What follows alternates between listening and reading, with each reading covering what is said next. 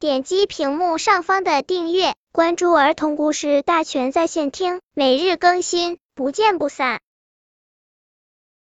本片故事的名字是《小兔子种钱》。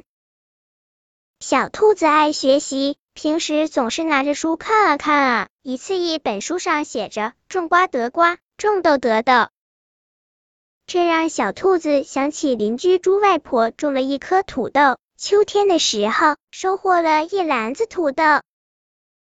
知识就是财富，书中说的太有道理了。小兔子灵机一动，种钱，说干就干。它翻遍家中的柜子，找到了一枚钱，种在了地里，天天浇水，常常施肥。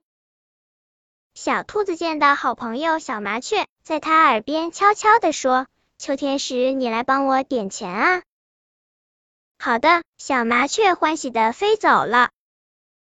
小兔子见到好朋友小松鼠，在它耳边悄悄地说：“秋天时，你来帮我抬钱啊。”好的，小松鼠欢喜的一跳走了。秋天来了，小麻雀从家拿来一个大箩筐。小松鼠听说钱很重，找来一个松树棒，准备帮着抬起钱了。此时大家异常兴奋。可是当小兔子刨开土的时候，只有一枚生了锈的篦子，旁边还有一个正在耕耘的蚯蚓。怎么会是这样？失望的小兔子又拿来了书本进行对照。种瓜得瓜，种豆得豆，没错，它就是按书上写的做的。一定是蚯蚓拿走了。小兔子突然抓住蚯蚓，让它交出长的钱来。我根本就没拿什么钱。蚯蚓很委屈。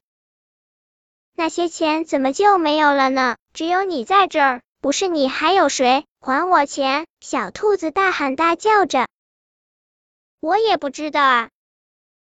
他们的吵声惊动了正在搞科研的农学专家侯博士。他听完小兔子的话后笑了，说：“种钱要到银行种，这个种法是长不出钱的。”听到侯博士的话后，小兔子把这枚钱拿到银行里，钱串子行长帮他把这枚钱种下了。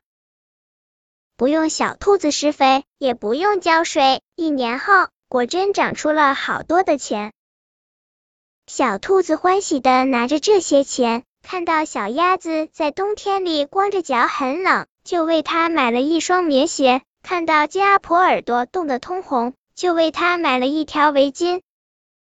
兴奋之余，小兔子为自己曾经对蚯蚓的行为感到愧疚，于是他为蚯蚓买了一罐糖水。可是当来到蚯蚓家时，蚯蚓已经冬眠了。小兔子把糖水放到蚯蚓家的屋子里。并在旁边留下一张纸条，上面写着：“对不起，蚯蚓弟弟，上次是我冤枉你了，请您原谅。春天的时候，欢迎你到我家做客，我教你，咱们一起种钱，一起发财。”本篇故事就到这里，喜欢我的朋友可以点击屏幕上方的订阅，每日更新，不见不散。